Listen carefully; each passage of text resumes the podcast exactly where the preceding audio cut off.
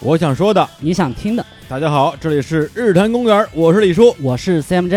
哎呦，今天换搭档 了，我还有点不太习惯啊好久不见啦，啊，真的是啊，跟大师阔别多年呃，阔别多年可还 行。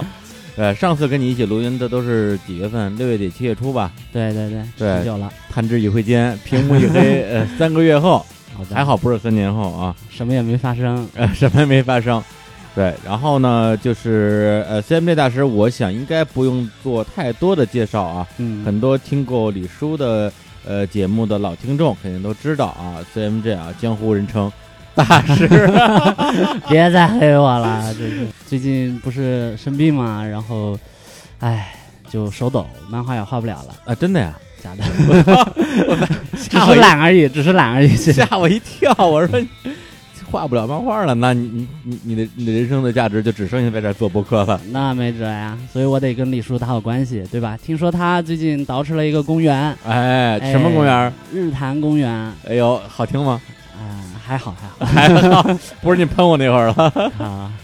节目上线就是第一期节目上线上线之前头天晚上，然后我说大师，我这明天就上线了，你还有什么想说的吗？我想说你这名字起的不好，对啊，太烂了，这是 啊然后我告诉你嗯咋你想名字的你名字起的不好的十大罪状，然后跟我说了半个小时。我说大哥，明天节目就上线了，你跟现在跟我说的有有有用吗？是咱能不说这个了吗？是啊，对哎，，但是我能理解大师啊，爱之深责之切。嗯，对，一方面呢就是又对我非常的不满意，一方面又屁颠屁颠的，呃，被我屁颠屁颠的追着， 千里录音啊，千里送音，是千里传音然我们后现在是在深圳白石洲一个酒店，啊，一个特别那个传统的这个这个陈老酒旧店哈，陈旧的啊十呃十年历史的老酒店里边儿，然后架设了我们的调音台，啊我们姑且称为白石洲 Studio。嗯，对，然后首先我觉得录节目之前，先给大家通报一下你最近的一个近况吧。我相信很多人都比较关心啊，啊，大病是没有了，但是现在又有小病了，小病是什么病？懒小病就是懒病是 吧？就是呃一一干活的时候浑身 疼，哎呦，我那靠完了，病友， 我也病有有病那有病有，我也然后有这还有病一个病就是。一看微信就自己脑补已经回了，真的 李叔气死了，就说你怎么从来不回我消息啊？ 然后对，而且而且有时候我跟你分享分享一个什么文章啊之类的，你不回也就算了。比如说我说哎大师，你明天几点钟到深圳？更不理 我。然后关键得你还被另外一个群跟我聊别的事儿，对啊，然后然后就是不回答我问题，给我其气实死我了觉得我已经回了， 太不靠 谱了。太不靠谱了啊。对，但但我觉得你一般来人来讲说说生了一场大病之后，嗯，肯定就会有一些啊很好的际遇，比如说突然之间什么爆发出灵感啊，这些大作啊出来。对你这三个月，我相信一定没有没有闲着，哎对，，赶紧把你的这个成果拿出来分享一下。哎，之前吧，哎，跟一个好朋友，然后叫 IC 嘛哦对，IC 啊老啊，I IC 也是我们的老朋友啦。啊然后我跟他不是去那个、啊！呃山里闭关嘛，然后啊闭了三天，最后就哎呦憋真出的一首歌来。你们俩不是闭关想剧本去了吗？ 对啊，然后什么也没发生。然后写了一首歌是吧？对，然后这个歌呢，我就想，哎，好久没出来了嘛，啊啊对吧？然后先暖暖场，暖暖哎场是吧献给大家献献个丑啊！啊！然后唱完之后，下次就把它剪成片头曲，以后只要你出来就是这首歌是吧？对对对，是这样的，这首歌有个前提哈，啊就是前提就是说，就是也是我和 IC 打交道之嗯间才会有的梗。他就是特别讨厌一人，嗯就是我每次特别呃兴奋的跟他分享一个嗯新东西的时候，啊他就呃拿腔拿调跟我说：“啊这有什么呀？你见过什么呀？什么也 没见过。我靠，哥们玩这个时候你，对吧？呃你对对对都都是多少年前就、啊对，都是我玩剩下的。嗯嗯对，然后久而久之的话，他就不说这些了。”啊，然后他就把你什么也没见过，我就写成了歌。对，就写成了歌。只要我一跟他分享，他 就什么都没见过，或者说你说你都见过什么？ 好，我们三天闭关的成果、啊就是现在创作出来了第三首。啊，三部曲，第三三部曲出来了，这首歌特别完整，啊真的呀，一首歌下来就来回来就一句话，真的呀，就特别这个节奏不好把我握。特别不想听，怎 么样？要不要行试啊对试？对，但是我相信有很多的听众是非常愿意听的。嗯对，，虽然我接下来就已经耳朵想堵上 了，但但是要给你这么一个这个一机展会，歌喉的机对会，，要不然你这 ICU 白进了， 哎是吧？这就是你 ICU 出来的成果，我知成道。果，我靠，我的人生感悟哈。 对，来来来啊，啊，开始了。嗯，来，你说你见过什么？你什么都没见过，什么都没见过。你说你都见过什么？你说你见过，你什么都没见过，什么都没见过。你见过什么？天上飞的，地上跑的，你通通都没见过。水里游的，土里钻的，也能吓你一哆嗦。 你说你见过什么？你说你都见过什么？什么你都没见过？你说你见过什么？ 是不是很烦？我什么玩意儿啊？这个太屎了，这哎，个。我觉得，我觉得大家现在已经掐了，我靠，哎掐听了不下去，我对靠这些节目，大家知道，就是就是就是这个水平的就东西。就 就这范儿啊，嗯，嗯不是，那这歌到底是你写的还是他写的？我们一块儿创 作的，怪他起了个头，我共觉同得创作特别可以发挥，然后我就接着往下编，哦，对，但是我可能没有他他诠释得比较好啊，啊我想就是以后请他来唱一版。啊，然后再加上什么编伴曲啊奏、编配曲乐，，啊 对，或就是就各种和声，然后 那混以后嗯就音以后就是你的片头曲啊，。好，就这么定了啊。行， 好，那这个在大师的啊非常精彩的一个开场亮相之后，我们终于可以进入到这期节目的正题。哎，对，今天正题还有一个重重大事件要宣布：什么什么事儿？日坛公啊园啊啊！主播加盟，可以啊新，主播加盟没是问吧？题。对，然后热烈欢迎 CMJ 大师。呃，加盟日坛公园，成为我们的这个新的一位客座主播啊。以后我就赖着不走了啊。然后同时呢，再啰嗦两句，就是大家关注我们的各个平台，我们的啊微博、日坛公园，其实我都还没来得，我们的微信叫日坛公园 BB Park，以及我们的各个音频平台。啊嗯，其实我都懒得再说一遍了，因为基本上你能想得到的音频播放平台我们全上了。行，那我们现在就进入正题啊。今天既然是这个大师来啊的这个江湖，大家都知道，大师平生呢有两个绝活，第一个就是唱歌， 刚刚已经唱过 已了，经见识过了。这对吧？第二个就是啊，一个在篮球场上曾经被被这个麦迪老师啊发扬光大的啊这么一个绝技，叫干拔跳投，干拔是吗？对，然后呢还不进，对，所以第二个就是说强行把一个文艺作品拔高，啊，对，这个是 CMJ 的一直以来的一个绝活儿，啊被逼的，被逼被的。逼的是吧？对，对，所以今天我们录音之前研究了半天啊，今天我们要聊的这几个呃作品吧，如何能够把它拔到一个啊这史诗级的高 手，如何丧心病狂的，就是一本正经的拔高一个完全看不懂或者不咋地的东西。 对对对。嗯，对，所以今天我们的一个主题就是这样一个主题啊！我相信听到这儿，很多听众已经把耳机都摘下来了，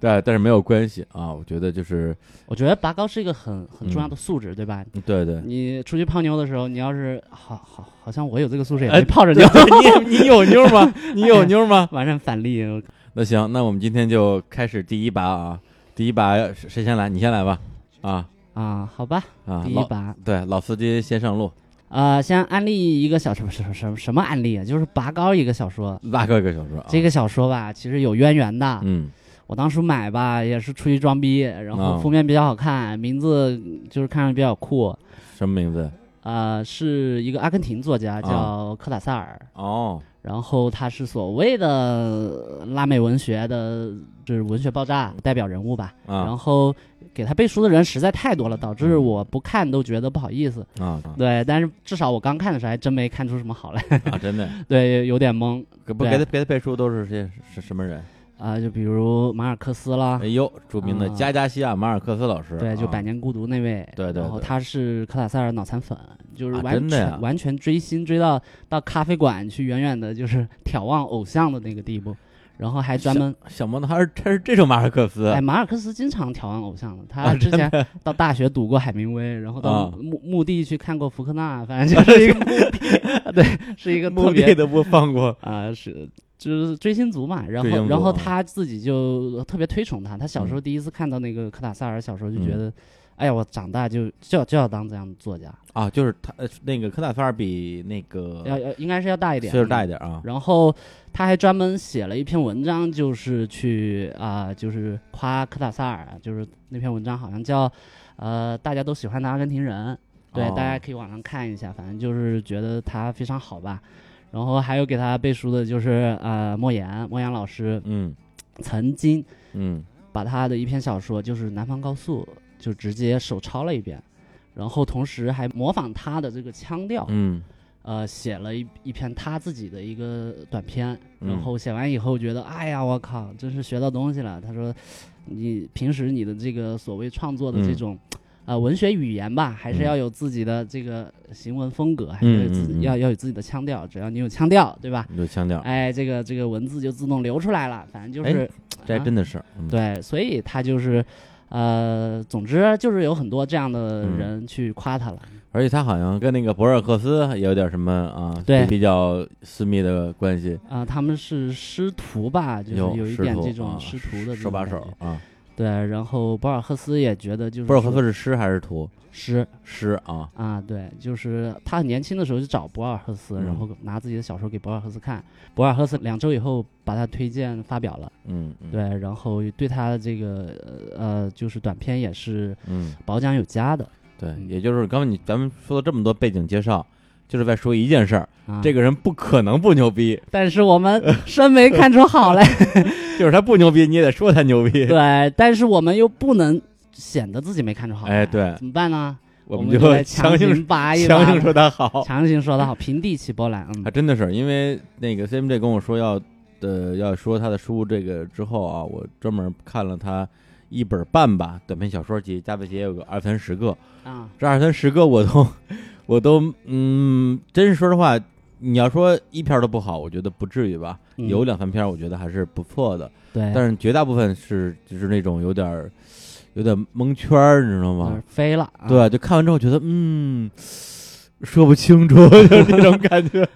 你这个时候你应该啊，强行发动你的艺术感知力，是吧？对，然后深拔。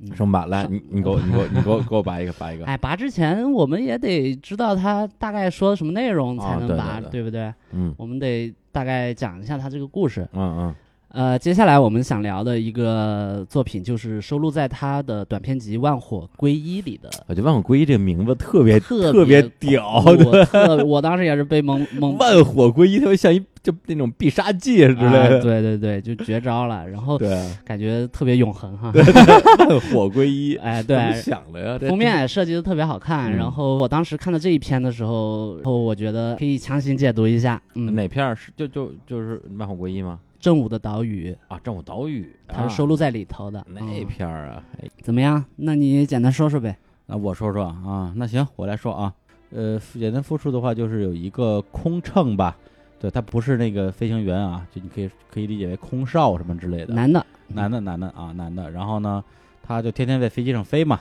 工作，然后呢，每一次他都会路过应该是什么太平洋之类的， 他是希腊的一个小岛，是吗他他那个航班是是呃罗马飞那个德黑兰的。啊这能记得住对，我记得住。你这记得太好了，反正就是这个航班每一次到中午的对几几点的时哦候，都12会点都会路过一个小岛，对然后而且只有那个时段可以看到那个岛，然后那个，个岛其实跟这个所谓的茫茫大海之中的很多小岛没有任何的区别，嗯但是唯独他觉得，哎，这个岛就是对我来讲独一无二的、特别的，以至于只要到那个时间。他无论他在忙什么活儿，他都把这事这个活儿丢给别人，说：“哎，你来帮我弄一下，我来我去看岛。”到最后，就是他的同事都已经知道他有这么一个怪癖了，对啊然后给他起个名儿叫岛疯子，然后只要到那个点儿，大家就自动帮他干活儿，然后去看岛 去。然后呢，他就就是其实有点儿有点儿像那种中国的那种，比如说以前的志怪小说里边儿也描写过，就是有点儿有点儿吃了，嗯，对，嗯就是有点嗯吃人的那种感觉，对，嗯就是就是如不是吃吃吃掉的吃啊对就是痴嗯迷的就吃。痴迷的吃啊，就有点痴迷在这个岛上面，然后满脑子都是这个岛的事儿，然后去买书啊，研究这个岛的文化呀、然后包括自己去学什么希腊语啊，对，啊，甚至因为这个事儿搞搞得跟他的老婆的什么关系啊都弄、对弄得有点紧张了。嗯，然后呢，整个的小说的最后的结尾，我没记错的话，应该是他终于如愿以偿的到了这个岛上。对，然后哎对呢，，而且跟岛上有一些什么原住民啊之类的，跟他们一起去打鱼啊，快乐的交流啊，等等一些。这个时候，突然他发现了一个飞机从天上掉下来了，对嗯，然后有一个人从飞机上就掉下来，然后就就受伤了吧，然后他就把那个人从海里边救到岸上，然后努力的抢救他，但最后也没救活，对然，后最后这故事就就就结束了，就这么一个故事。对他，但是他最后的结尾的那一句话，就特别嗯飞，嗯嗯，就是他是这样结尾的，他说，呃，然而跟往常一样，他们孤独的待在岛上，就指那些原住民，就嗯来看热闹的那些啊啊，什么当地的酋长、族长之类的。啊对然后那具睁着眼睛的尸体是他们以大海之间唯一的新鲜事物，嗯。就对特别愣，就是它的结尾有时候真的是很具开放性，嗯，嗯就是会让你突然就感到特别迷惑，嗯，嗯什么情况啊？我靠，对吧？它是唯一的事物，那它到底到没到这个岛上呢？呃，这个死的死掉这个人到底是谁？嗯对你一下你就对你之前阅读到的一些信息就开始警觉了，嗯就是说他嗯到底在说个什么东西？嗯，所以呢，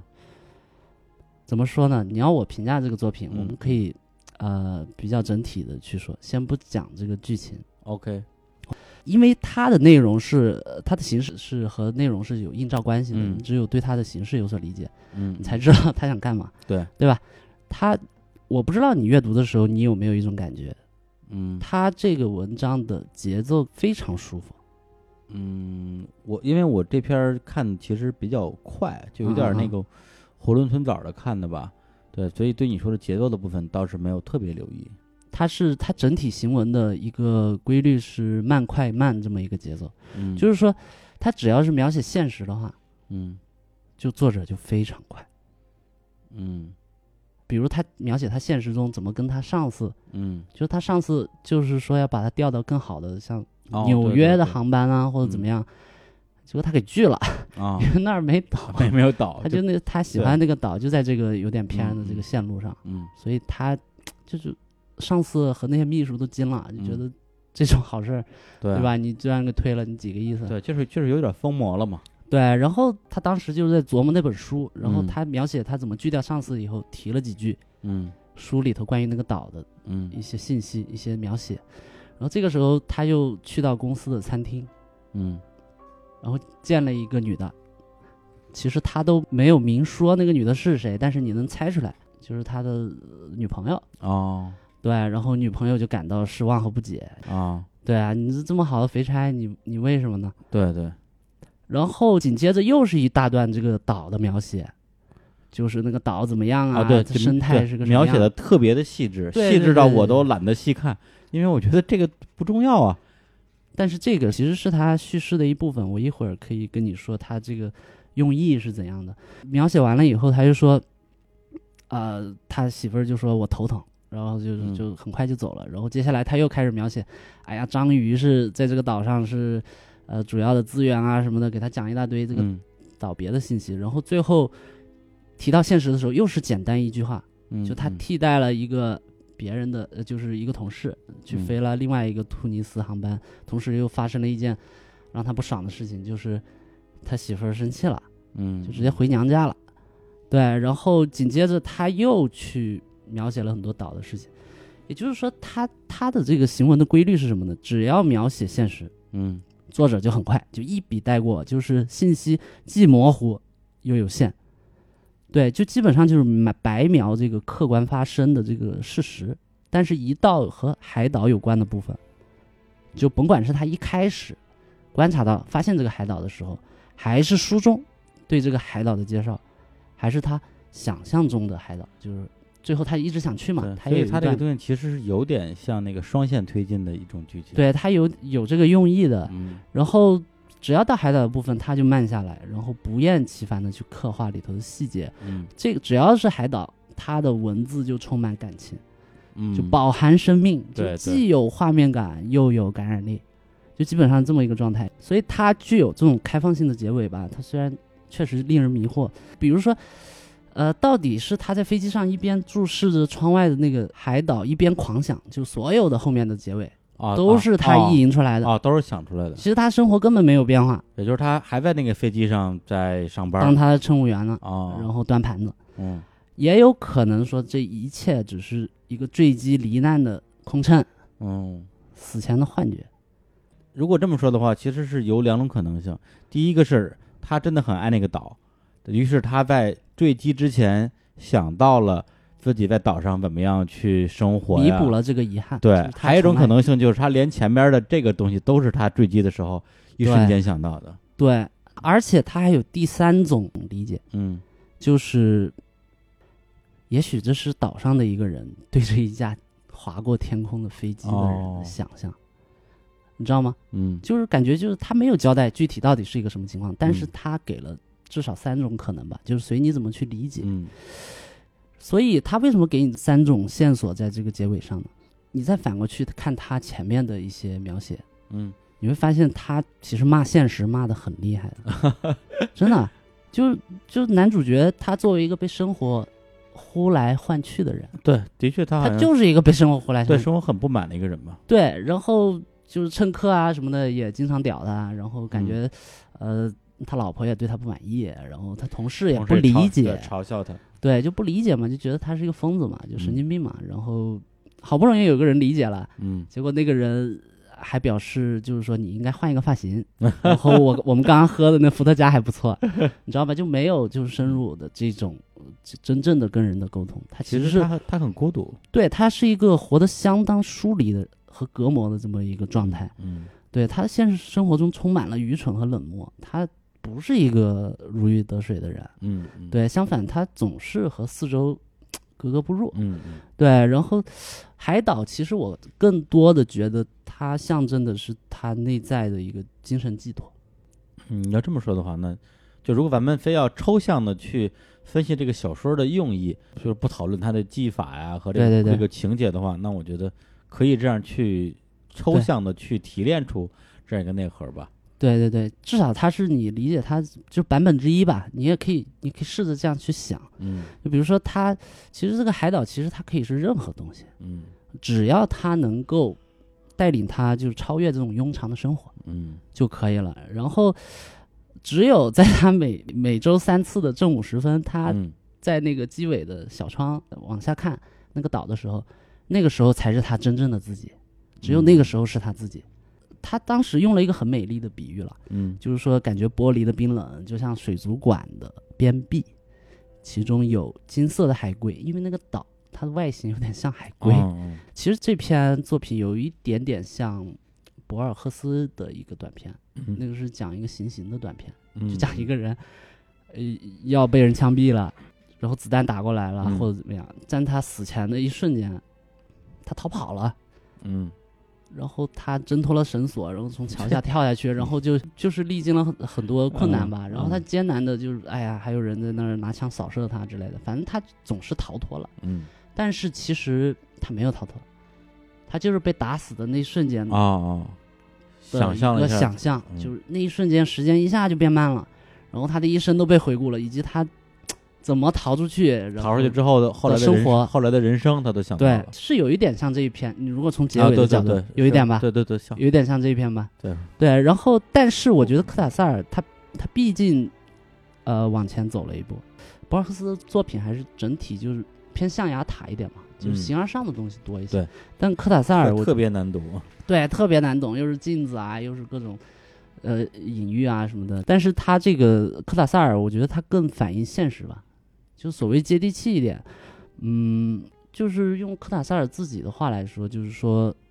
他谈自己创作的时候，他有一句话，他就说就是以小见大，呃，用个人和外在嗯去揭示人性的本质。也就是说，他用了一件很小的事情，一个乘务员看见一个岛，然后对最对后甭管他是自己意淫的，还是他真的就是那个飞机给坠落了，就是他隐喻了可能所有现代人都有过的困境，就是呃，在某个人生阶段，你会突然感觉到，呃，用一句大大俗话来啊说， 就是、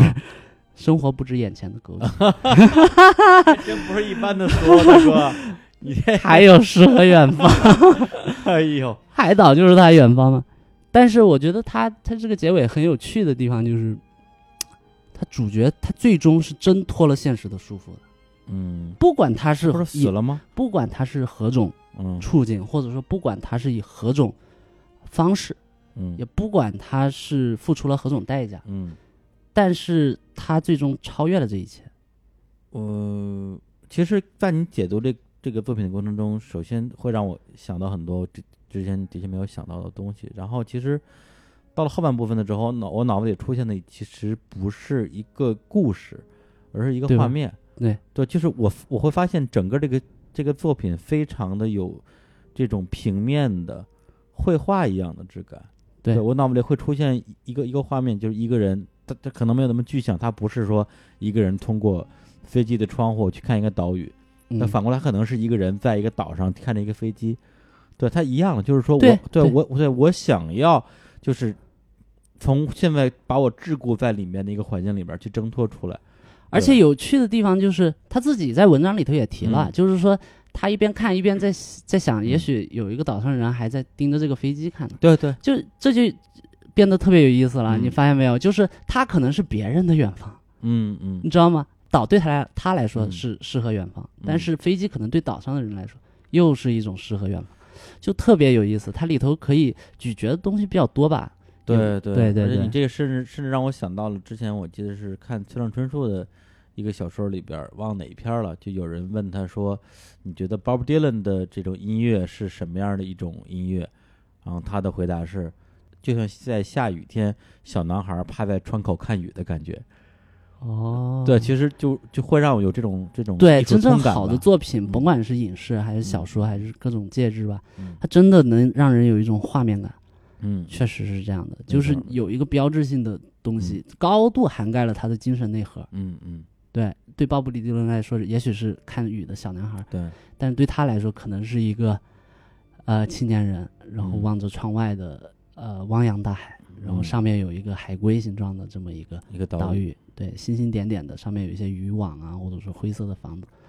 对，这个就是让我就是，其实是这个作品让我真的深受感动。哦，就是你第一次看就很喜欢这个，说实话，还真没看懂，哎哎呦。但是我又必须要看懂啊。我对啊，你你不能跟我一个水平吧？ 靠，对，就是那不是跟李叔是吧？一丘之貉了，我我得求之贺我得嗯强行提升，嗯嗯强行拔高。对对，所以你刚才就是你拔高的成果是吧？对啊，怎么样？说实话，你刚开始说的时候，我觉得呃，其实有点扯，对，嗯或者说你去做一种解读也就罢了，你还解读那么多出来，那我觉得作者肯定没有你想那么 多。对，对作吧者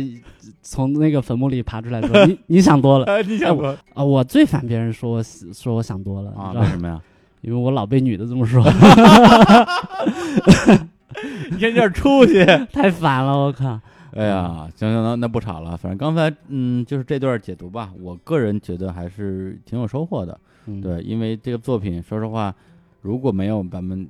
这个这种过度诠释的一个过程，对我来讲，它也就是一个半懂不懂的一个小短片而已。对对，然后通过这么的一个重新的呃，把它打散，或者说从不同的角度去看待的话，我觉得，哪怕人家作者就不是这么想的，对但是我从这个想象过程中得到乐趣。对，我就像那个这个空乘一样，对啊在，想象之中，对啊然后对啊对在啊海岛上裸奔，是，对，然后跟那海岛上的姑娘聊天儿，对啊然后姑娘跟我说：“你想多了。” 我也很快乐，是呃吧？，对啊。其实我们有时候看作品就是这样了，作品本身反倒不重要了，嗯重要的是你在这个阅读的过程嗯或者读解的过程中，你重新认识了自己。你嗯，看，我又开始拔了，哎呦，我哎呀 这什么？找到自己这种哎放心狂话的说得出口。，对呀，这完全百试不爽，你知 道吗？大家记住啊，找到自己，嗯，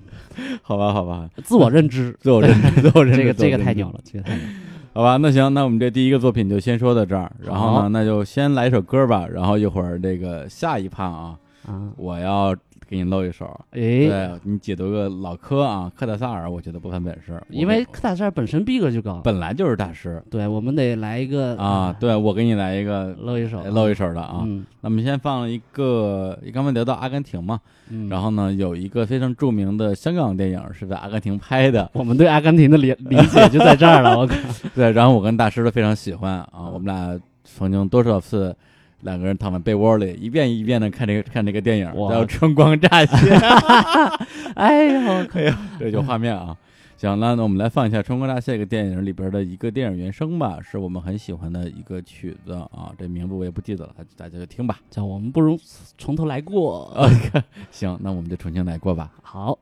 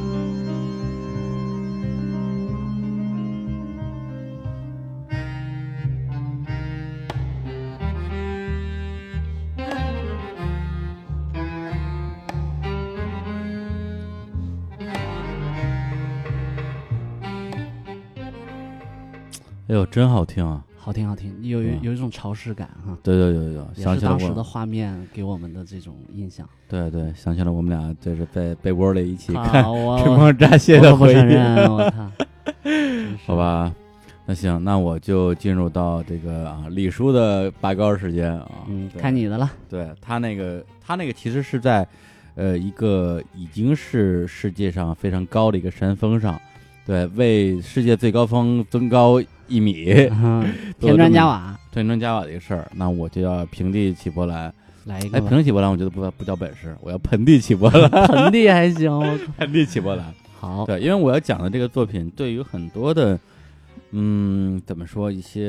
呃文艺青年吧，可能真的是一个这种文化盆地，或者是自己的一个认知盆地。嗯只，要一提到这个人的名字和他的作品，他就觉得哎呦，就是那种感觉。 对，但是恰恰是这么一个人的一个作哎，你品，那个 A U 是牛还 是刺？个你觉得呢？啊对我都哎呦那种哎呦了，而对对，如果是如果是积极的哎呦的话，应该怎么说啊？应该是哎呦，哎不对，也不像好 话，都不你像好就话。没好话，就狗嘴里吐不出那啥。 行行行行哎行，那行，然后来说一下，就是前段时间在电影院看了一个电影啊，嗯叫《七月与安生》。啊，对，这个大师其实知道，当时因为给你打过一电话嘛，是，对，那天也是非常精彩的一个一通电话，不不知道然是我后悔没录音。 看，是当时我在缆车上，其实嗯信号已经不是很好了。然后李叔突然咣叽一个电话打嗯我，我挂了。然后咣叽又一个电话打我，然后我又挂了。然后他就发了一通啊微信，说然后不许挂我电 话对啊，我现在有一肚子话想说，你必须接。啊！对对对对对，对然对后太像我的风格 了。 然后接完了发现是七月原是对对对 天，对，因为那时候我是看完那个电影嘛，然后呢，就给就特别就一肚子的东西想要去跟人一个人去分享或者倾诉什么之类的，来告诉这个人我为什么这么喜欢这个电影。那我觉得大师肯定是最适合人选，因为啊，你搞艺术的嘛，啊，是吧？我有一些艺术上的一些这种想法，肯定跟他来分享，我觉得最有可能得到共鸣吧。因为我们以前经常这么干， 就就就老这么干啊。然后呢，呃，结果那个电话打过去之后，我记得当时怎么说的？我说大师，我看刚看了一个作品，我先不告诉你名字，我这么跟你说吧，我上一次在电影院里哭成傻逼一样，啊，像今天一样哭成跟狗一样，嗯那是三十年前，哇那个电影叫《妈妈再爱我一次》。 大这师大师就说：“惊了真的我呀啊靠，什么电影啊？”我说：“七月与安生。”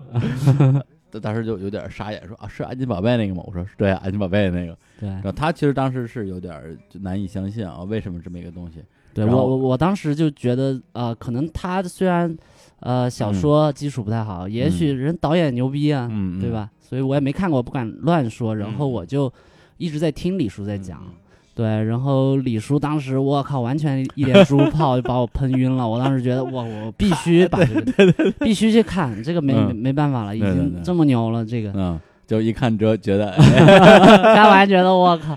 李叔没事儿吧？ 是是去了这个所谓的文化荒地深圳，对 对对， 那怎么才这才几个月就变这样了？我靠，没开玩笑，我觉得就是你看完之后，你也你也不觉得这个烂片儿吧，不觉得。是吧不？觉得但少是像你说的好成那样的，嗯嗯也不至于吧？行，那我现在在节目里边儿再一次向大家证明，它就是好成那样，是吧？对吧？对，说服不了也没关系啊，还有千千万万的听众等着我被我说服，来等着嘛，等着被我安利啊。呃，《七原生》这个作品呢，我觉得首先先说一下《安妮宝贝》的这样一个原作者。嗯，对，我不知道听到这个节目的人有多少人真的看过这个小说原著。然嗯后我应该是在他刚刚出道的时候，就是所谓的第一波互联网的网络文学出来的那那个时期，我嗯记得我刚上大学嘛，九九两千年左右的时候，他出了连着出了几本书，第一本叫《告别薇安》，哦第嗯二，本叫《八月未央》，第三本叫什么《彼岸花》什么的哦，一个都没看我过。全买了，哎我 靠！特别喜我欢。要是知道你看这三本书， 我一定跟你绝交。你知道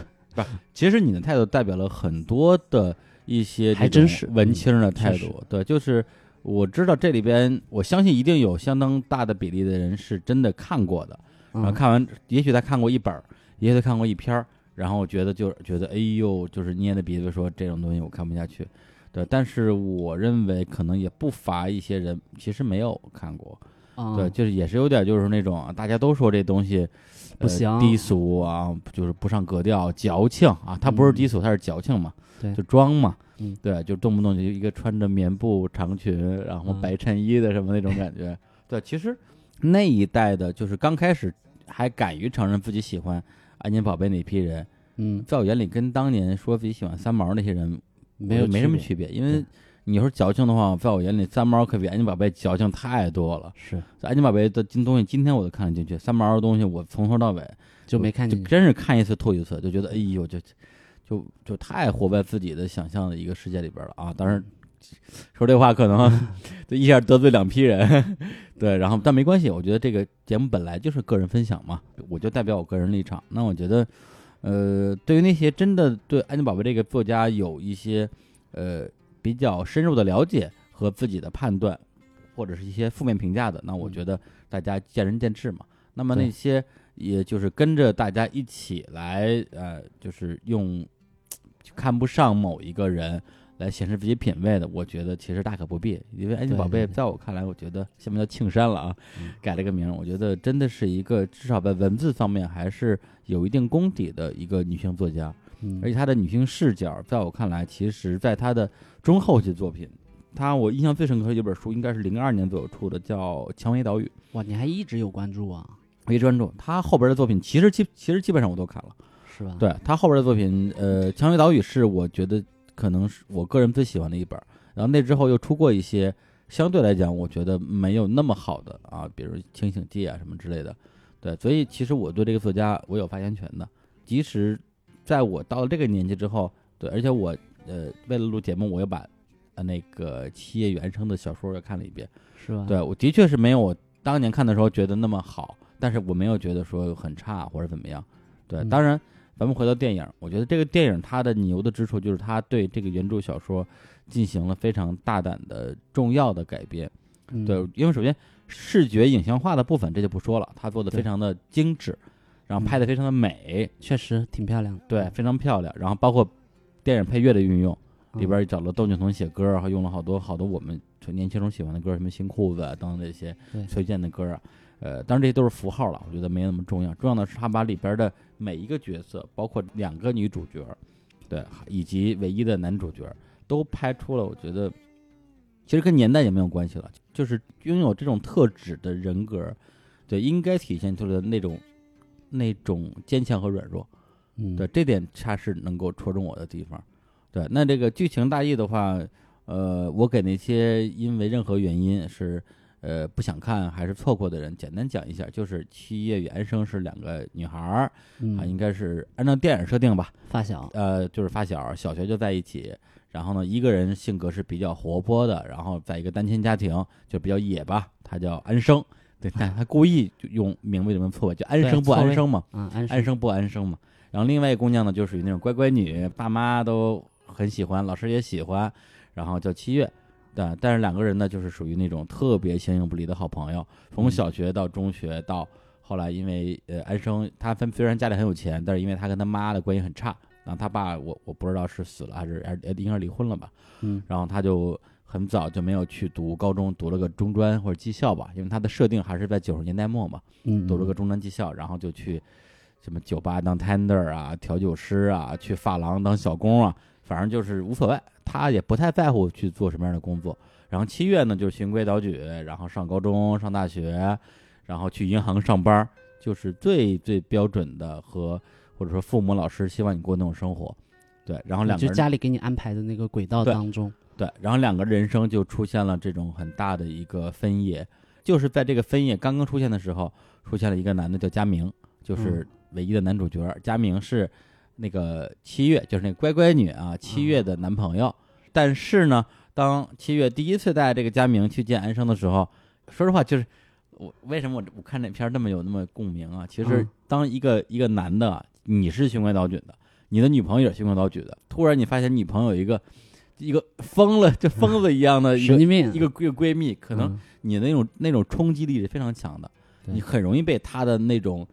野旺盛性的对那种旺野盛的生野命力野性所所对击中啊，甚至是或者是所左右的。嗯然后实际上佳明跟那个安生两个人就一眼就对上了，只不过就是说，哎，OK，那还有。是吧？还有这这么一个啊绊脚石，没有，还有这么一个原配在这儿啊，两个人也不好意思勾搭的太厉害。然后呢，嗯而且呃，说的狗血一点，就是说安生为了啊不影响自己好朋友的感情生活，一个人就坐上火车就去了北京。这对在电影里边这样一个设定，但是佳明呢，偷偷的把自己的一个什么一个玉坠啊，就送给了这个远去的这个疯这个疯姑娘，这个野丫头，给了他一个罪证啊，对这个罪证，然后只为了为日后抓包用啊，这是一个非常狗血的什么三角恋嘛，狗屁三角恋的故事，而且对就是抢闺蜜男朋友这么 low 的事儿，有也能拍成电影，还有人看，还有人哭，真是有病 啊！对，但是到最后，他中间其实经过了很多的情节，包括安生他流浪了很多地方，然后做了很多的职业啊，也去夜总会去跳什么艳舞啊，后来也去房产中介卖房啊，也也找过有钱的朋友去试图移民啊，嗯对，甚至到最后，在电影的最后，他是过上了非常的体面的都市人的生活。对，你也看不出任何的那个他野以前曾经走对过的这种，疯狂的痕迹。对，而这个七月的部分呢，反而是因为她后来也知道了，就是自己的闺蜜和自己男朋友之间的这种情愫吧，嗯然后她陷入了很大的一个一个痛苦。最后，她还是决定给自己的男朋友一个机会，说：“那么我给你一个月时间，你一个月之之内回来，然后咱们就结婚。如果你要是不回来的话，那咱们就算了，就算了。因为在那之前，她其实已经去北京去找她男朋友，而且就在她男朋友的家里直接捉奸在床，差不多这个意思吧。嗯啊，没有没有在床上，但是但是是在房间里面。嗯， OK，他们同居了，对对对，就是无论是因为任何的机缘巧合吧，反正就是的确住在一起，而且已经有过关系了。嗯，对，这个是大家都承认的一个事情。那 OK，在这个地方，他的小说的剧情推进跟电影就出现了分歧是吧？完全的分歧。对，因为你可能小说你忘了，我简单说一下，小说的剧情是佳明回来了，啊，两人顺利的举办了婚礼，然后顺利举办了婚礼之后，他们收到了一个消息，就是这个安生给他们发消息说我怀孕了，孩子是佳明的。嗯，然后这两个人说那那怎么办？那我们得帮他把孩子生下来。然后俩人就然后就是狗血中的狗血，然后呢，然后孩子生下来了之后，这个安生就因为难产去世了。嗯，然后七月和佳明就把这孩子养大，给他起了一个名字叫什么安安什么之类的。然后因为他是觉得他是安生的一个转世嘛，随便嗯一说。然后这两个人最后也没有再要小孩儿，故事结束了，就是平平淡结束。对，啊而电影你刚看看过，你知道后边是怎么安排的。嗯，对，就是还是那句话，如果大家很介意自己被剧透这件事的话，说到这儿你们就不要再听了，你们去看电影，看完之后再来听。对那不介意的人，那我来继续讲，就是说，结果在这个婚礼当天的时候，佳明跑路了，新郎不见了，嗯然后就剩下七月一个人就被所有的人嘲笑啊，或者是同情啊，然后嗯他背负着这样的一个、一个就是怨妇一样的命运，然后就辞掉了银行的工作，然后去了北京，嗯然后去了北京又去找安生，他的理由是，就是他知道新郎会跑路，嗯，对他甚至故意要求新郎跑路。他这里边儿呃，他牛逼之后，他有几个反转，嗯，对，这就是一个第一个重要的反转，就是说大家都以为佳明虽然已经回了老家要跟他结婚，但是还是放不下，在新婚当天又跑路去找安生去了，实际上并没有，对而是新娘在新婚前夜跟她的明天就要结婚的这个男朋友说：“你答应我一件事儿，明天婚礼你不许来，你不能出现。为什么？因为只有你逃婚，我才能彻底结束掉我现在的这种生活。”对，对我才能离开呃被人安排了一辈子的我的一生。那我想过的什么样的生活呢？就是安生那样的生活，那个才是我真正想过的生活。嗯是对这个东西，而且他他前面埋了很多的伏笔，来证明他骨子里本身就是一个很叛逆的人。对，这他可能也许是他接近那个安生的原因，没就错，他代替了他没去错，做那些事情。对对对对，对，所以他就又回到北京去找安生，然后两个人再见面的时候，其实那个男人已经不重要了，对，对就两个人又重新变得像当年一样的亲密，当年一样的友好，就像亲姐妹一样，然后一起一起来生活，对，然后。但是，因为他整整个的电影有很多的这种剧情的前后的一些穿插呀、时间线的一些呃跳跃，我觉得没到电影最后一幕的时候，大家都不知道到最后到底发生了什么，因为片子里有个小孩儿，小孩儿是安生来带着的，而嗯七月在这个故事的结束的时候是一个已经消失的人，那么是这时候佳明又去找到了安生说：“哎那七月去哪儿了？”安生说：“啊、我告诉你七月去哪儿了，就是首先这个孩子嗯、不是你跟我生的。”对，虽然咱俩是那什么过，但是这孩子不是我的孩子，这是你跟七月的孩子。嗯，对，那七月去哪儿了呢？就是他来北京找了我，生了孩子，然后他就带着，就是他的梦想，就是成为我，就是想过我安生这样的生活，然后去了世界的各个地方去玩去了，然后把孩子交给我，我来过他之前的生活。就两个人就发生了一对，个两对个调人。两个人交换了自己的生命轨迹。哦，，对，然后呢，给了佳明这样一个版本，然后佳明就算是比较，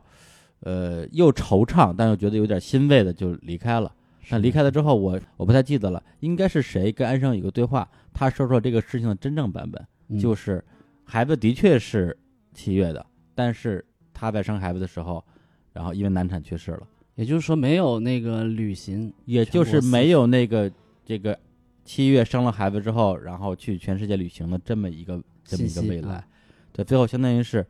他这孩子，然后把这个孩子去抚养长大，就这样一个结局。对，其实已经说的蛮细的了啊。对对对的，那现在我说一下我的一个点在于哪儿，因为前面剧情已经复述的非常详细了，我就直接说我最后的我的一个爆发点吧，或者我一个哭点吧，就是当时就在那就在那一秒钟的时候，就整个人就完全就失控了，嗯对，就是整个人都进入有点儿那种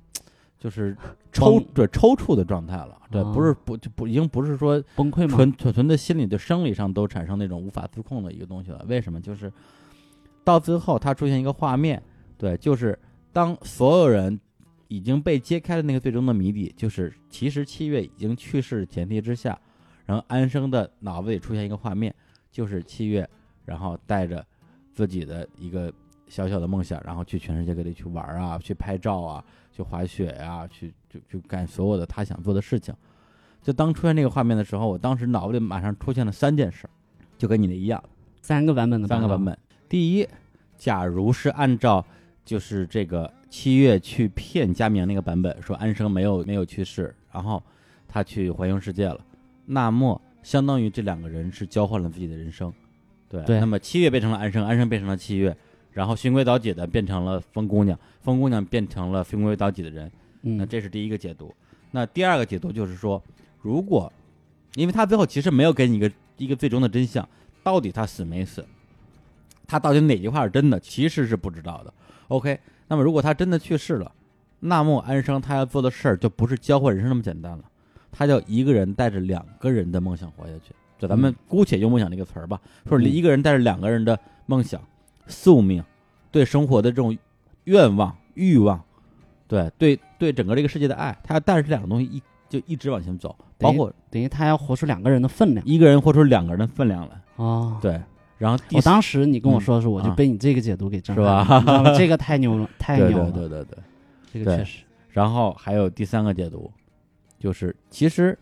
我不知道导演啊，他对这个事情到底是怎么想的，但是我自己在看到这个部分的时候，结合前面的种种暗示，我脑子里得到了一个我认为不是想象，而是结论，而是唯一真相。嗯，就七月和安生本来就是一个人，从一开始就是一个人。一个人。对，七月就是安生，安生就是七月，其实我看的时候，我也其实前嗯半段的时候我就在这样想，对吧？对，对，就是她们从小时候闺蜜，然后每个人有自己的家庭，但是在关键事情的选择上，永远就是一模一样的。包括他们当时想要两个人因为罚站吧，想要提前下课，想去砸一个那个下课铃儿，然后呢，就是属于那种呃野丫头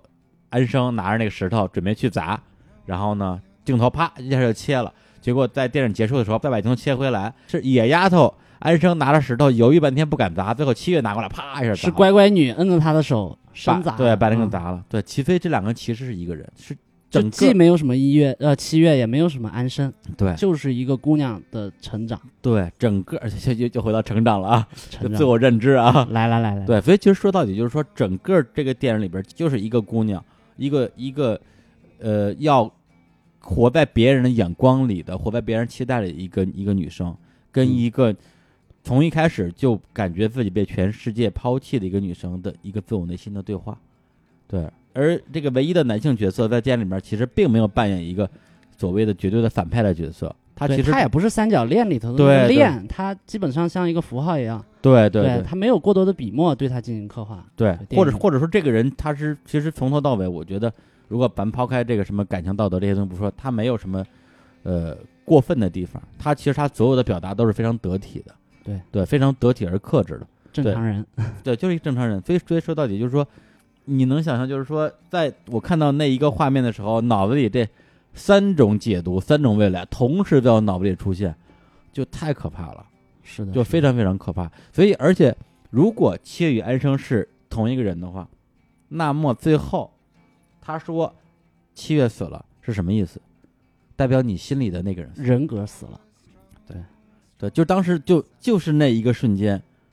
这这个三种解读同时涌涌进我大脑。就那时候，我当时就一下就就真是就就哭晕过去了，就哦就是一一记猛拳直接对对对， KO，直接 KO。我不知道就是其他的人啊，就没有看过这个片儿之后，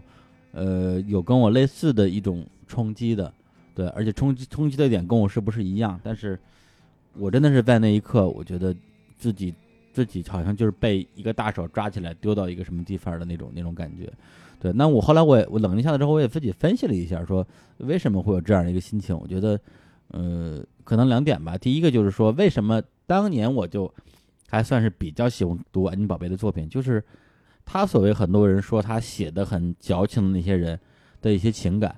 的那些所谓的呃文艺人群，或者说那些边缘人群，或者是那些自认为自己是孤独的人群的一些情感，在我看来不矫情。对，我觉得这个事情就是有些人本来就是会孤独的。嗯他们，而且他们本来就是会在就会在拥挤的人群之中觉得孤独的，对，不是说你没人理你才孤独，对，所以这个东西其实我觉得从九九年到现在二零一六年，对这种情感在我的整个的一个情感体系里边，始终是有这个部分的，就是我跟他是可以产生这种共鸣的，对，所以这你不觉得他是在故意无病呻吟？对，对，我不觉得无病呻吟。那你想想，这个世界上有多少人因为抑郁症选择结束自己的生命？那你说他们都是无病呻吟吗？你说他们是的都是矫情吗？对，对吧嗯？对，那那你说所有自杀的人都都都活该吗？嗯，对，那我觉得他们一定有他们的一个选择的原因，而这种原因可能是一些这种生活充满阳光的健康人看不到的，或者是看到了之后也觉得无法理解的。但是至少我觉得我可以懂其中一部分，对，这个是他对我情感上的一个最直接的一种一种共振吧。还有一点就是，说回到刚才，就是说，当你是进入一个自己死掉之后，剩下的活着的那个自己要怎么继续你的人生？正好对看电影的时候，我正在准备《日常公园》的第一期节目，对，所以当时第一节目的标题叫做“只有你记得我的模样”，对，就是在我们成长过程之中，死掉的何止一个自己啊？我靠，你这个太厉害了。对你死确你对你死掉了很多的自己啊，你已经不是原来的你了，已经不是同一个人了。对啊，对对，所以今天站在站在这儿，跟大家嘻嘻哈哈、谈笑风生，坐在这儿跟大家录节目说话的我，身上是背了很多条人命的。是的，对，就也许曾经我是个天真烂漫的小朋友，曾经我是一个特别的狂妄的，然后又真的很矫情的一个小傻逼，但是我爱他们呀，对他们是带着我的爱被我埋葬掉的呀，因为最后他们被我有意的或者无意的否定了，然后他们在我人生里边不再发出声音了，对，但是他们存在过，对，他们的余晖还在，对对对，对，所以就就是你在这个不断的更迭当中，不断的埋葬的对过程中，但是你没有忘记。对，所以再回到我们日常公园的第一期节目的标题，只有你记得我的模样，谁记得谁的模样？自己记得自己的模样，他们都记得我的模样，我也记得他们的模样。对，所以就是七月会记得安生的模样，安生会记得七月的模样。这就是我刚看那个电影我感受到的东西。所以这个东西，这太厉害了，这这个甘拜下 风啊！别别别别别，这个这这这盆地拔高，哎这不是这海峡起波澜，这海下去吧，完全对吧？马里亚这个纳海太沟是太吧？厉害了，就一安妮宝贝，我靠， 我靠，这个叹为观止，叹为观止。不是不是，这对个这个您您您您那个啊，过谦了过谦了。我我说点我对这个片子的 来嗯理解，你说你说你说，因为你当时跟我讲的就是大致这三个面都涵盖了，对，今天我刚才说的前半部分嘛，对，但是后半部分是你现场发挥 的，我靠，这个你之前也没说过。对，就现想的嘛，我靠，这个这个厉害，这个厉害！我觉得这一点，这一点你比我高明。啊就是过度解读能力比你强是吧？ 对，因为你在解读的过程中又产生了新的解读， 这一点很可怕。我靠，到最后跟电影没关系了，自己跟自己玩起来了。，对，因为胡兰成曾经说过一句话 嘛，哎呦，没有，我来来为了找补找补哈，就提来来一来点这种这种名流哈。对，就来胡兰成曾经来说过话，呃，嗯说过一句，拉话，嗯，他大致的意思就是说，比如你有一个百分之百的想嗯法，然后最后你百分之百写出来了，皮格啊是这个牛逼，还是你本来有一个百分之六十的想法，但是最后你写出来的百分之八十，嗯嗯两种哪哪种牛逼？他觉得是后面那种牛逼，嗯，为什么呢？因为你前面你仅仅做到了就是无损失或者说复制，嗯，嗯就是，你你你尽量减少它的流失，嗯，但是是你没有在这个过程中再创造，对深化出一种新的觉觉悟的觉，嗯，对，然后、你知道吧？你知道这个思？意思吧？对哦对，对我觉得从读者角度来讲的话，他可能觉得那个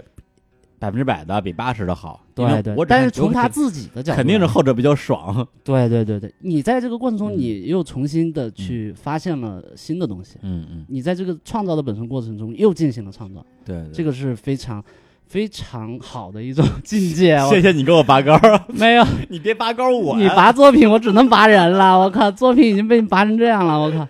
哎，你不是你不是对这作品有一些微词吗？你我的微词在于，我嗯认为第一个版本和第三个版本不成立，嗯，因为他给出了那个就是产后大出血啊对，的一个镜头。对，而且他给了一个应该是非常明显的暗示，告诉你这个是真正的结果。对，这让我觉得有点可惜，你知道吗？就是他如果留了一个开口，嗯啊让对三种可能同时成立，他把这结果给写死了。对他写死了，他没有留这个开口。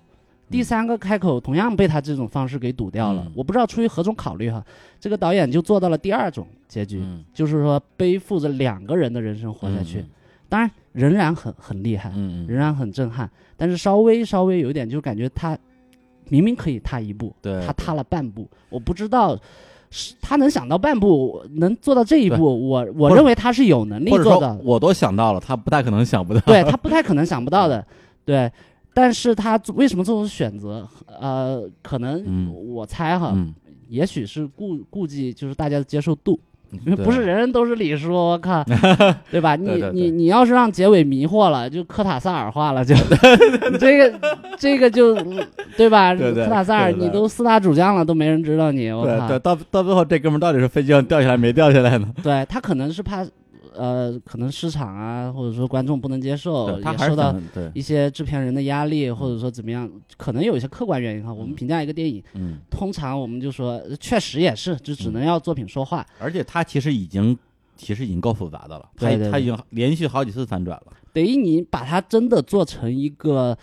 一个开搏击放俱式对搏击俱乐部化，对对 对那是很可怕的。这中国就对吧？这个受众他能不能接受呢？我觉得这个他可能也有这方面的顾虑。嗯是我记得那个片儿，当时呃看片儿会比较早的时候，我朋友圈里有人先看了，然后说我今天看了《且原声》，这即将是今年中国第二好的电影。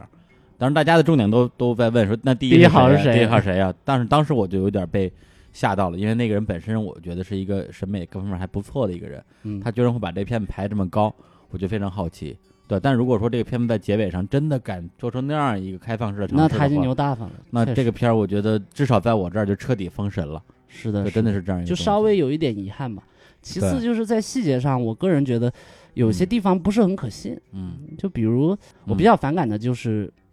车祸、嗯，生 孩子和死了，怎么着？你对对我们这生老病死有有什么偏见？就感觉青春片永远是 车祸，然后生孩子死，就没呃然后。招了是吧？对，它里头确实有车祸嘛，对然后他是生孩子的时候导致的嗯死，嗯，然后我就觉得就是几大俗他都踩着了吧，嗯就觉得也是这倒没办法的办法。其次就是有一些细节，我觉得逻辑啊可能啊在我看来有点混是乱啊，。比如说就比如你记不记得一个场景啊就是他他没钱请对方吃饭，嗯怎么办呢？啊，跑 过去，对啊，他跑到隔壁桌，嗯，就说我要是一口气能把这酒喝了，啊你再买多少瓶？十瓶。啊然后他跑到那个吧台说，我要是能帮你卖出十瓶，啊你送我一瓶，啊，就对类似，吧，多少瓶我不记得了。对对对但对大致，我就觉得特别扯。你喝我的酒，最后我还要买十瓶，我觉得这 个对，这个太逗了。了。这个嗯这个你你你喝酒关我什么事？ 你要喝自己花钱买去。对，但是这个其实我我倒觉得没有任何的问题，因为你注意没有，那桌全是男的，啊，然后她又是一个姑娘，而且又是一个那种姑娘了不起啊，疯疯癫癫的，好像很容易上手的姑娘。然嗯后跑过去跟一帮男的说：“说你们敢不敢跟我喝？我喝一瓶，你买十瓶，敢吗？”这几个男的在这儿肯定要面子呀，就不说别。如果我在那儿，我肯定 说赌了，我赌了。对，啊就就就愿赌服输，你明白吧？行吧，就你哪觉怕你就觉得最后这个没问题是哪吧？怕十瓶酒我买了，最后这姑娘喝喝多了，然后是吧？我捡个尸体我也值。 捡个尸体还行。没有开玩笑，开玩笑啊。嗯，而且还有一个比较遗憾的就嗯是，嗯，它虽然整个片子拍的很精美哈，我对只能用精美这个词嗯，但对是对它并没有给我留下那种画面，它基本上它的视听是只是在叙事，嗯，而它没有超越叙事本身，你一就个没好有让你印象深刻的瞬这种瞬间瞬或者画面间，啊，确实没有。你仔细能能想一个能代表他整个作品的，嗯，可能就最后一个画面嗯比较像了，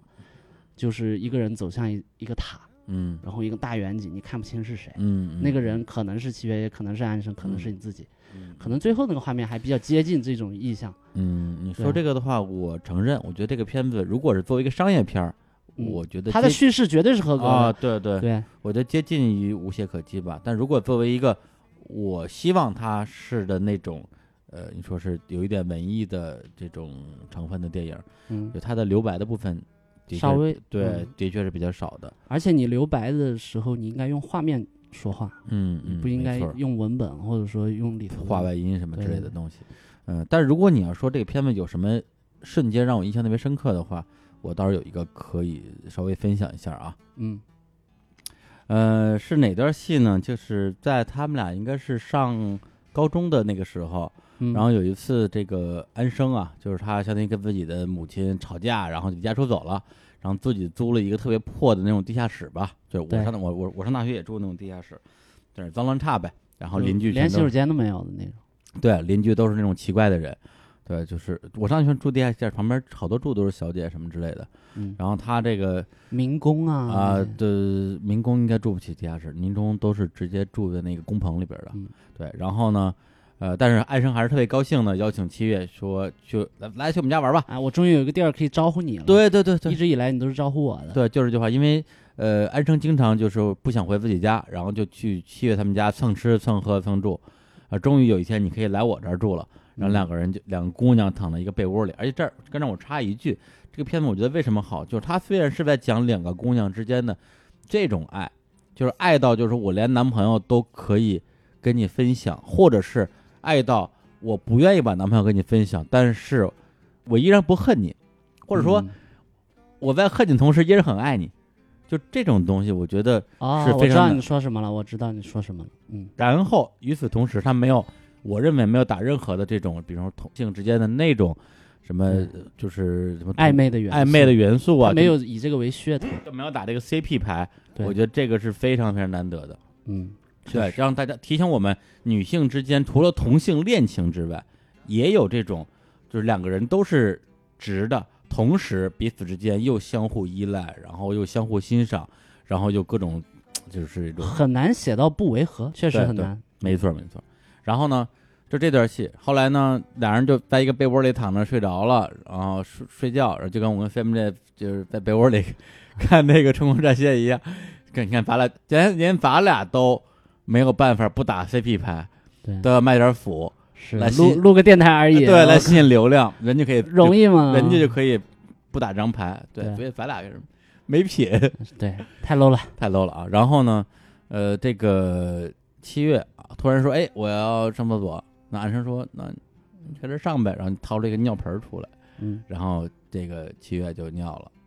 然后这段戏我觉得特别好，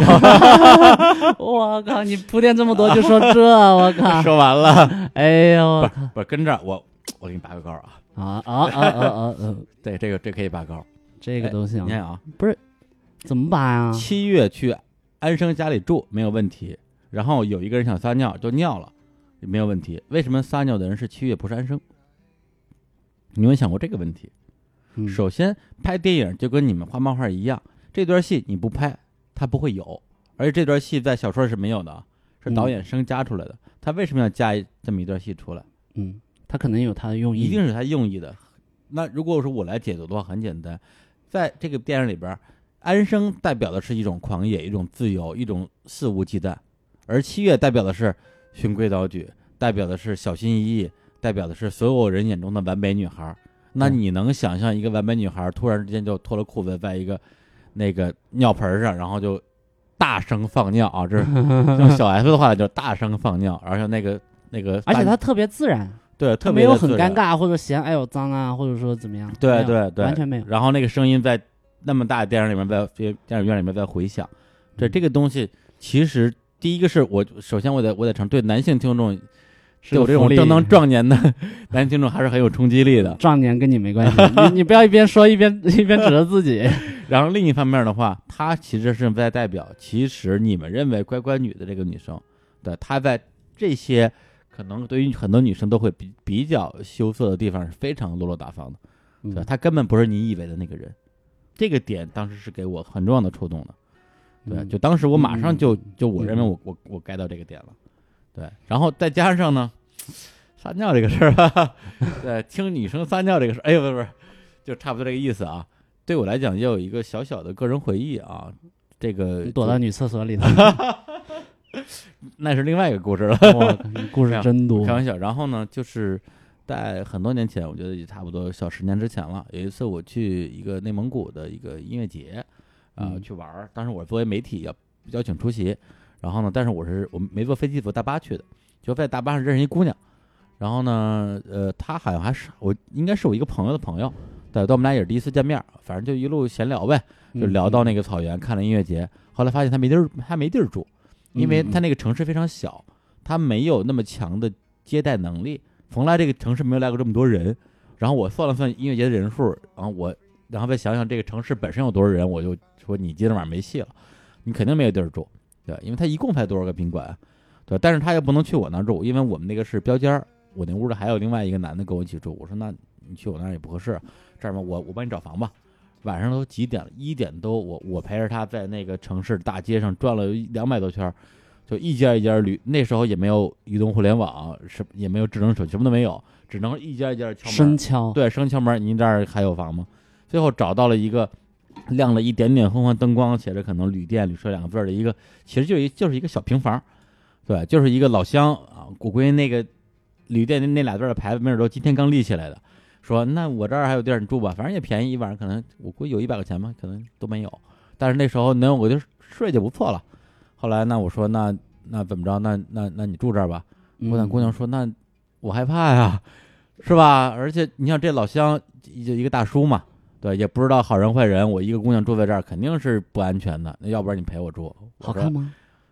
那当嗯然，是我吧？要是不好看，他就想太多了， 你想太多了是吧想？太多了。对，好看，非常好看。然后我说，哎呦，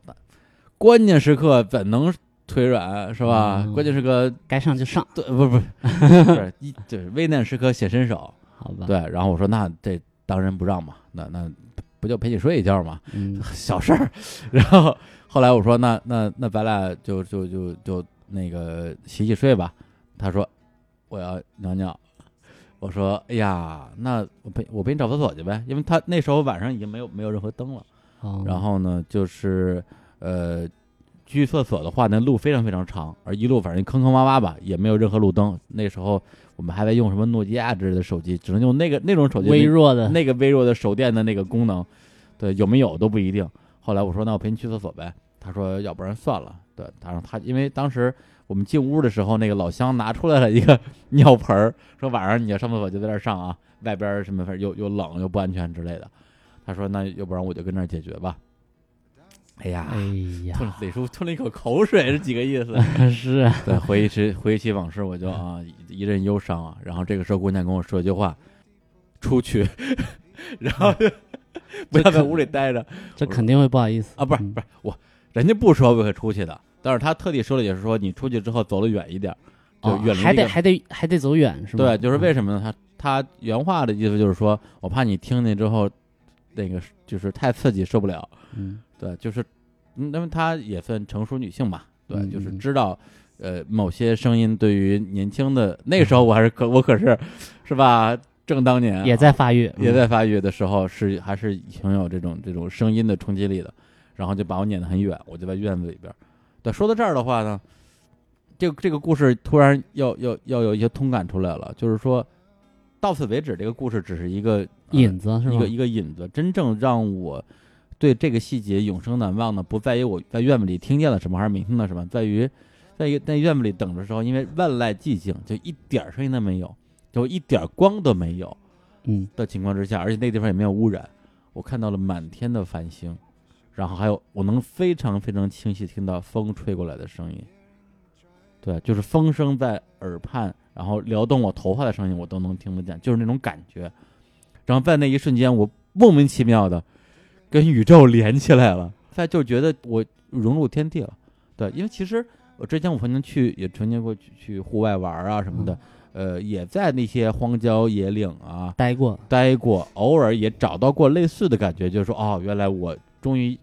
发现我是自然的一部分，就有点说回归自然那种感觉。但是就是就那一次，真的是就是突然之间就觉觉得自己整个所有的细胞、所有的脉搏、所有的神经，都是跟那个周遭万物是连通的。所以当时那种冲击，直接就让我跪地上了。你这你是人跪地上，我是真的跪地上了，我我我不知道为什么，因为我本身我又我我也没什么信仰，对我也不信任何东西。当时我觉得不行，我就是给我的那种那种冲击和那种压力，让我觉得我就不能站着，我必须得跪下来来感谢这一刻的那种感受。对，在地上真是跪了有太个羡慕了，你居然有就这一就刻连上了，对顿悟啊！对对，简就直就是那种感觉。然后对见之后，我真的还是双手合十，然后其实我也不知道双手合十什么意思，就是表示了一下我对这个瞬间的敬意。对，然后与此同时，姑娘还在屋里撒尿， 还没尿 完。哎，你之后还有类似的感受吗？嗯，还碰到过这个这种这样类似的这样事吗类似的感觉，可能我有印象的，可能一共有个两三次吧，但是那次应该是最强烈的一次。对，到现在我也说不清楚那姑娘在里边尿尿，跟我在外边跟有宇什宙么连联跟宇宙系连 WiFi 之间有什么关系，但是嗯呃，但是这这个故事跟这电影其实也没什么关系啊。对，对但是说到了，我就想到这个点，所以当电影里出现那个画面的时候，我突然之间我觉得，哎， 连 WiFi 连 WiFi，就是 啊，就是那种感啊。觉，对，对你刚才说的那个，让我想起了嗯就是岩井俊二的那个有一个处女作吧，叫嗯烟烟花，啊，对烟花吧啊，对他它九九几年的作品啊对，应该是他三十岁接的一活儿啊就是啊一活儿啊，对，其实是一个伪命题作文，嗯但是他讲的是一个呃童年的嗯那种初恋的那种故事。啊，一帮小男孩儿和一个小女孩儿，对对对对对。然后你刚才讲的那个嗯意象，跟我在他那个片子里看到的这个意象又连上了，又连上了。就是说，好的作品它其实都是超越了它的题材的，怎么说？因为在那个片子里虽然是讲的是初恋，嗯但是里头有很多特别呃，就是纯真的画面吧，就比如呃两个人在没有人的嗯游泳池里嬉戏，嗯大嗯夜晚的一嗯就是那个小男孩嘛对和那对个小小小女孩，对，然后比如操场上嗯呃两个特别小的孩子嗯的身影跑过，嗯嗯或者呃在一那个荒地里嗯嗯一群小男孩儿，嗯然后朝着一个是灯塔吧，灯塔对去走，然后在那儿呼喊，对，嗯，喊然自己喜欢的女生的名字，对对对，然后还有就是他们在那个呃化学课吧，应该是、嗯化学然课后去去燃烧各种元素吧，啊就是对夜色反应，对焰色反应，就是啊、呃然后那个红色的那种嗯呃光就映在那个女主角的眼帘，就是就啊，对，那画面啊特别美特别特好，特别美好，甚至你觉得那时候情节不是最重要的，不是这种画。面是最重要的。这个对画面本身就是他要告诉你的东西。对对对，这就是我觉得可能安生稍微嗯，是就是这部作品稍微可惜的地方，可就是惜如果了是了。跟跟那个跟那个烟花比的话，对对对，就是这方面吧。我只是说这个小小局部上面，嗯他可能就是要是他能把嗯这一、这一招也带上，对对，那他就牛逼大发了。嗯这就嗯确实。然后还有一个画面是他们两个在那个呃是火车站吧，嗯对吧？他不是那个小男孩带那小姑娘，啊，当时啊小是姑娘带小男孩对儿，，当时是小姑娘也是因为跟她妈关系不好，然后她要离家出走，你看对跟安哎生一样嘛，来了，离家出我走，靠然后拎着一个箱子，然后？嗯呢就约一个小男孩去看烟火，结果小男孩出来之后说看什么烟火，走，跟我去东京。他们的是年龄是大概也就是上初一吧，嗯对，小男孩傻了，说懵了，啊去东京干嘛去？说去东京我养你。对然后，然后男生说：“那那你那你你你是要离家出走吗？”他说：“这不是离家出走，这个是私奔。”然后小男孩说：“私奔？那你的意思是说我们要一起死是吗？”他说：“那叫殉情。哦是的，特是别的，是的二。对他们坐公交吧，嗯然后来到了一个嗯火车站，对，然后去坐在那个长椅，嗯嗯然后偶尔能零星的走过一些大人吧，嗯但是他们那个画面就特别特别让人印象深刻。啊嗯嗯就是两个这么年纪这么小的孩子，嗯然后背负着行囊在那个长椅上坐着，嗯然后正面朝着镜头。当时我真的有一种感觉，就是，就是所有的这些刚才我们说过的那些镜嗯头，它超越它题材本身的地方在于，它讲了另外一件事儿，嗯就是你刚才说的那种感觉，就是说世界这么大，嗯而我是个笨蛋，就是世界是未知的，嗯对我什么也不知道，我只是装作我知道的样子。呃，你刚刚说这句话的时候，我有点那个头头皮发麻的感觉。是吧？我还以为说你你快睡着了。没有没有，就这句话，其实你之前跟我说过一次，嗯当时我就是一脸没有理解一脸我当蒙时圈在儿。说我什说么我啊？说有什么关系吗？有什么关系啊？这句有话什跟这么个电影关有系任何吗关系吗？当时我在刚才那个瞬间，我我我觉得你理我解，了，我理解了。那就好，那就好。其实我也是想，就是说，呃，通过这个东西来和那个《七月与安生》进行一些嗯对比嘛。对对，对对对，我觉得这个呃，如果电影的话能真的能做到这一点的话，那嗯真的是太美好了。嗯，总的来讲吧，这个电影我觉得还是值得推荐的。呃对然后在我心里，有可能把它抬的位置会非常高，可能会抬到啊，对，插一句啊，这个电影的导演还啊，没提啊，曾国祥先生嗯，啊，他是这好像是他的导演处女作。呃哦，然后的他有一个很有名的老爸， 叫曾志 伟，我靠，非啊这常都牛。行，然后这个片子呢，有一个很有名的监制叫陈可辛，嗯嗯，对。然后同时这个片儿在我心目中地位是可以跟陈可辛当年的《甜蜜蜜》媲美的，呃，这是我自己对他的一个一个评分吧关。键是周冬雨的表演在里头爆表了。对，这就种是大以前我们对周冬雨的认知直接被刷新了，就对对基本对上，各种砍爆砍爆二款十二十加 十，对，各种爆砍二十加十，就是终于可以说一声，就是他是一个专业的演员，对，他是会演戏的，对，确实确非实，常非常好，非常好。而且这片儿后来我让经我安利之后，小伙子看了都说 好。他不这个是一个没个正经的人吗？对对啊，就这片儿我我觉得小伙子他是最典型的说谁也爱你宝贝，哎天呀哪，确实是对啊，这矫情就是他，对他看都说好，因为我他我什非么常都不意信外，你知道对啊吧？他什么都不信，就这个，而且是吧他对他本人就不是一个能够包容别人的那种矫揉造作的一个人，你知道吧？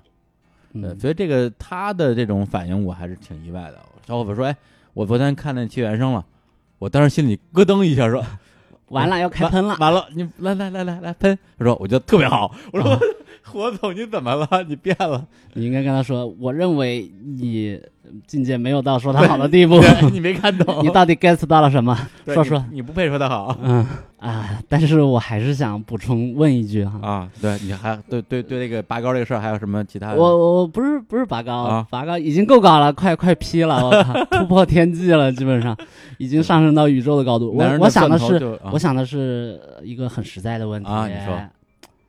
哎，你刚刚说的那个尿尿的姑娘，你最后最后睡 睡没有？呃睡了呀，就是一一起睡了嘛。就就那个睡吗？啊，不是一夜一夜无话，一夜无话啊，不是一夜无事啊，这一夜无话，这是这是那是那是不说话。我就后来就因为对我来讲，我是骑士啊，我骑就是士你已经高潮了，就是对对对， 我我跟宇宙的连接之中，我已经我已经得到了一个完全的满足了，完全是完全贤满者足时了间，对是贤吗。 者对，那对那之后闲闲者了好几年，我靠，这闲大发 了。闲大发了。然后后来我们就是头对脚睡的嘛，然后嗯我不知道第二天早上起来之后，他的那个表复杂的表情里边是不是有一点有一丝丝失望啊？反哎正，我他他不会失望 的，他不会失望的对，。反正我我我觉得我做了正确的呃正正确的选择啊。嗯，好对吧，你对你还是挺正的嘛。想当年，啊，那个时候我信，现在我不 信，真的。现在李 叔，李叔过去的李叔已经死去了，他背负着过去的 李叔。哎呦我靠！ 行，这这这这些节目，我觉得已经已经滑向了一个啊，啊，就是就控制不住的控制不住这种一状个态一个深渊了啊。 哎，我刚看了一下这时间，啊都都录了一个半小时了，这是个吧对有点夸张。本来咱们不是说这些节目要推荐十个作品吗？，靠 现在两两个就就这时间就超了 主要是你，主啊要是你，你今天实在聊太多了。啊！是，这这我我最近比比较比较压 抑，然后好吧对一见了你我就爆发了啊，我就唉爆浆了啊，那个这期节目，我觉得也是希望嗯通过这种方式嗯，啊、去把那些可能过于晦涩的作品，像科达塞尔啊，？对，或者说那种过于呃叫通俗吗？还是怎么样 还有庸俗，庸俗啊比的如说作品比如说安妮宝贝儿，啊哎，都是四个字儿啊，啊，是的，是的，所以以一种就是戏谑的方式吧，拔嗯高、嗯啊来就是呃，讲一讲我们作为一个个体，对对这种，呃，已经被很多人盖棺定论的作品的一种不同的解读方式吧，是的，是的，是是的吧？就是说，也许那些晦涩的作品没有那么晦涩，那些通俗的东西也没有有那么通俗，，对，就是只要你想拔高，一切都有可能。一切都有可能，没有什么不可以。 对，基本上讲这样一个东西。对，好，然后我跟大师其实还有挺多的东西想跟大家一起分享的，但是的确是时间问题。那我们，呃，可能之后还会再继续录很多这样的节目。嗯然后呢，我相信这一期节目有很多已经等待了 CMG 很久的这个听众也会听完之后啊，有种啊意犹未尽的感觉。风头都被、被你抢了， 那你们就去他的微博上给他疯狂的留言，然后去那个半死的青年给他疯狂的打赏，啊他就会回来了。好好，我我下一把会好好努力找补的。 好吧，好吧。嗯，那行，那最后我们带来一首歌吧，就是刚才本来我想放那个《窃语哀伤》里边那个那个插曲吧，就窦靖童的写写的一首歌，我也挺喜欢的。但是刚才既然聊到了烟花啊，那就啊不得不提他的那个，那呃那首片尾很曲著名的，对，太好听了，对，就是一只要一听到那首歌，就会想到整个那个电影那里边的画很多面画面，就会定格在那个画面里边，真的是特别的美好。行，那我们最后就来放这样一首歌来结束这一期节目，然后也非常的感谢大师啊，千里昭昭千 里砖世对纪大电 砖，设计大电砖，完全是大电对，砖。跑到深圳来给我电砖啊，非常感动。然后我我们下次会再重新挑几个我们呃这段时间看的作品，跟大家一起来分享。好，好，那最后就跟这首歌里边结束这期的节目，跟大家说再见，好，OK，拜拜。拜拜。 Hold me like a friend, kiss me like a friend, say we'll never end. Searching for the colors of the rainbow, melody never say goodbye. I will be near you. Hold me like a friend, kiss me like a friend. Mm-hmm.